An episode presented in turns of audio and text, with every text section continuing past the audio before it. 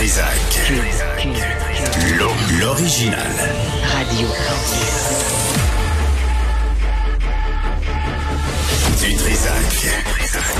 Votre plaisir coupable. Cube Radio.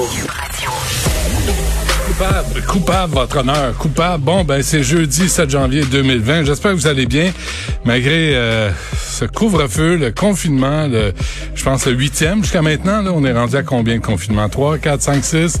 On n'a pas fini, il faut être résilient, faut pas lâcher. L'hiver euh, s'est installé, il va faire fret encore plus. On va en parler euh, plus tard dans l'émission avec le ministre du euh, Travail, Jean Boulet. On va parler des États-Unis aussi avec Richard Latendresse, qui est à Washington, et Donald Cuccioletta, qui suit ça depuis des décennies, ce qui se passe aux États-Unis. Tout d'abord, on a avec nous le vice-président aux affaires publiques de l'Association Restauration Québec, François Meunier. Monsieur Meunier, bonjour. Bonjour, Monsieur Dutrisac. Euh, de quelle humeur vous trouvez-vous ce matin, vous là? Ben, regardez, euh, je suis plus rendu à, à, me questionner sur mon humeur. Euh, l'important, c'est euh, c'est finalement d'être résilient puis de garder espoir parce que si évidemment on, on, évalue euh, l'état du terrain, ben il n'y a rien, rien, rien de positif. Euh, et euh, pour nous, le confinement, le problème, c'est que ça ne fait que reporter une éventuelle réouverture des salles à manger. Or, sachez qu'on a fait déjà un sacrifice immense. Là. on aurait été fermé six mois les restaurants en 2020. C'est incroyable quand même. C'est ce que j'allais vous demander. Si vous avez... de dollars de vente. Combien? 6 milliards. Sacramouille. Alors, sur, sur 12 mois, il y en a eu 6 où les restaurants ont été fermés en 2020.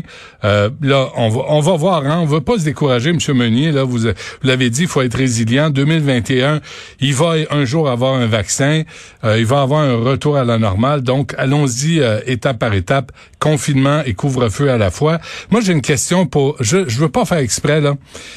Mais je veux savoir comment vous, vos collègues, vous avez réagi, quand, comment vous réagissez quand vous voyez que, bon, vous me dites les restaurants six mois fermés depuis en 2020 sont fermés, mais qu'on puisse laisser les gens monter dans un avion, s'empiler les uns sur les autres pendant 3, 4, 5 heures. Puis en plus, le gouvernement fédéral leur donnerait, on va voir s'il le retire ou pas, 1000 pièces pour euh, être en quarantaine. Comment vous voyez ça, vous, un restaurateur? Ben, on réagit de la même manière que quand on voit des troupeaux dans des Costco ou dans des Walmart ou euh, que les gens se réunissent euh, dans des maisons privées. Euh, on, est à la même place qu'on a toujours été. Les restaurants ne sont pas des lieux d'éclosion. Au contraire, on aurait pu accueillir la clientèle en toute sécurité. Moi, je suis convaincu que finalement, nous, nous avoir fermés au mois d'octobre, ça a été totalement inutile. Ça n'a pas empêché l'explosion des cas de COVID. Euh, et à chaque fois, on trouve une bonne raison pour dire pourquoi on n'est pas capable de contrôler la pandémie. Alors, c'est sûr qu'on est convaincu, on, on juge qu'on a été sacrifié à l'hôtel de faire passer le message dans l'opinion publique qu'il fallait limiter nos contacts sociaux. Et là, là, on est rendu à dire aux gens, en plus d'aller devoir rester chez vous euh, euh, la moitié de la journée, en tout cas de 20h à 5h le matin pour contrôler la pandémie. On espère que cette fois-ci, ça va être efficace parce qu'on ne peut pas rester fermé à et c'est impossible. OK, deux affaires en même temps, M. Meunier. Là. On peut pas, on saura jamais. La prévention, c'est ça. Ici, si, si vous aviez pas été fermé, les restaurants en octobre, peut-être il y aurait eu plus de cas. On ne saura jamais. Mais ce qui est clair, c'est que si on s'était attardé aux études scientifiques qui sortent semaine après semaine qui prouvent que les aérosols sont une des sources principales de contamination, peut-être vous auriez pu gérer la situation si vous aviez trouvé une façon de contrôler les aérosols dans les restaurants?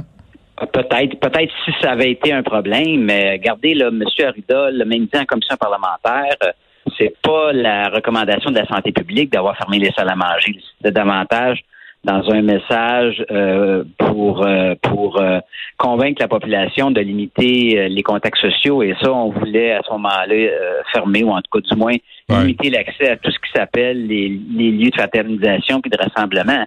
c'est sûr qu'on ne pourra pas remettre la pâte à dents dans le tube, mais à la fin là euh, euh, on, on, peut pas, on peut pas empêcher les gens de gagner leur vie tout le temps là. Non. Et si au moins les programmes gouvernementaux étaient suffisants, étaient adéquats, on aurait peut-être à moins chialer. Or c'est pas le cas. Les programmes ont été mis en place temporairement. Alors rendu après six mois de fermeture, on va être fermé tout le mois de janvier. Et encore, moi je ne crois pas encore qu'on va pouvoir ouvrir euh, tout de suite. OK, mais si avez-vous nous vu la, avez-vous euh, vu la couleur, risque, on est, avez-vous- en janvier, février, c'est pas le temps d'ouvrir des restos. M. Meunier, avez-vous vu la couleur de, des argents promis là, dans les programmes? Ben oui, oui, oui, il y a des programmes au fédéral qui, qui, qui ont, euh, qui ont déjà été versés, la subvention d'urgence canadienne là, notamment. La, la, la, la, nouvelle subvention d'urgence pour le paiement des loyers euh, au Canada qui est entrée en vigueur au, début du mois de novembre.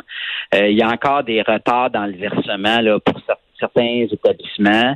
Euh, et ça, euh, on est convaincu que le gouvernement fédéral est en mesure de réagir rapidement. Ce qui concerne le provincial, oui, il y a eu de l'argent qui a été versé, mais ça reste quand même un prêt pardon. Et un prêt pardon, ben, ça veut dire qu'il faut quand même déposer euh, un dossier, euh, parfois même déposer un cautionnement personnel. On n'est pas là du tout. Là. Ça Ouais. prend vraiment de l'aide directe, une subvention directe. Euh, il, il faut que le gouvernement comprenne qu'il y a des secteurs là, qui n'ont pas été capables de rien de rien euh, envisager comme euh, co- comme comme euh, espoir et qu'on en a pour des mois avec les règles de distanciation physique. là. Les restaurants là, Ouais. Est-ce qu'on vous appelle pour, à 100% de capacité, ce sera ce sera pas demain matin. est-ce qu'on vous appelle pour vous annoncer des faillites? de, de, de, de, de restaurateurs, bien certain. Euh, en fait, le, là, présentement, sachez quand même que, euh, statistiquement parlant, là, on est juste au mois d'octobre euh, dans les dans les statistiques. Il y a moins de faillites en 2020 qu'en 2019. Mais je dis là-dedans qu'on vit sur du temps emprunté. Là, ça va nous rattraper plus tard. Par contre, au niveau du nombre de nombre d'établissements en opération, il y a euh, au moins 2000 restaurants de moins euh, aujourd'hui qu'il y en avait en opération en février 2020. là. Hmm. Alors euh, oui, Ah, il y aura oui. un impact. Ça ne peut pas ne pas avoir d'impact. Ouais. Et, et- et l'autre catastrophe qui nous inquiète, c'est Hmm. l'impact sur la main-d'œuvre. Et va-tu nous rester du personnel quand on va ouvrir? Est-ce qu'on va avoir encore des gens de talent, des gens avec une expertise, des gens compétents, des gens qui vont être en mesure d'accueillir puis de servir la clientèle comme il faut? Il faut se poser la question, M. Dutrisac. Ouais. Euh, là, hier, là, est-ce qu'il n'y a pas eu une bonne nouvelle, M. Meunier, là, dans le de, la- la- de, de permettre le, le- de continuer la le service de livraison après 20 heures? Ça, ça doit aider un peu, non? Ou ça aurait été le bout que ça soit pas autorisé. Honnêtement, là, euh, on veut bien faire des sacrifices, mais il y a des limites. Ouais. Euh, euh, les restaurants, depuis, dans, le- dans- dans toute la phase de confinement, puis ça a été le cas dans le poste des fêtes, des fêtes peuvent continuer à, à accueillir la clientèle pour les mets emporter et offrir des services de livraison. Euh, déjà, le, le- le- couvre-feu va, nous- va, nous limiter à 19h30 là, pour le comptoir de mets emporter. C'est un peu de bonheur. En avant, en avant samedi soir, là, il y aurait très certainement eu lieu pour nous d'avoir un, une, petite, une petite marche, pas, pas plus qu'une heure, pour euh, finalement euh, faire faire les ventes qui euh, qui nous permettent de survivre présentement. Ah, Et- les et mets, les ah oui, de livraison au les moins mets. euh, ont été maintenus. OK, les mets à emporter, là, on parle pas des livraisons après 20 heures, c'est correct, mais là, les mets à emporter, là, ça, ça ferme à 7h30, même dans les restaurants? Oui, tout à fait. En fait, c'est pas compliqué. Là. À 20 heures, il est plus supposé avoir personne dans les rues, sauf les personnes qui euh, sont là pour travailler. là. Euh, vous avez, vous, Ouais, ouais. là, vous pourrez pas aller prendre une marche pour aller chercher votre pizza au restaurant du coin à 20h30. là. C'est ça qui est clair. Là. Mais on peut la faire livrer.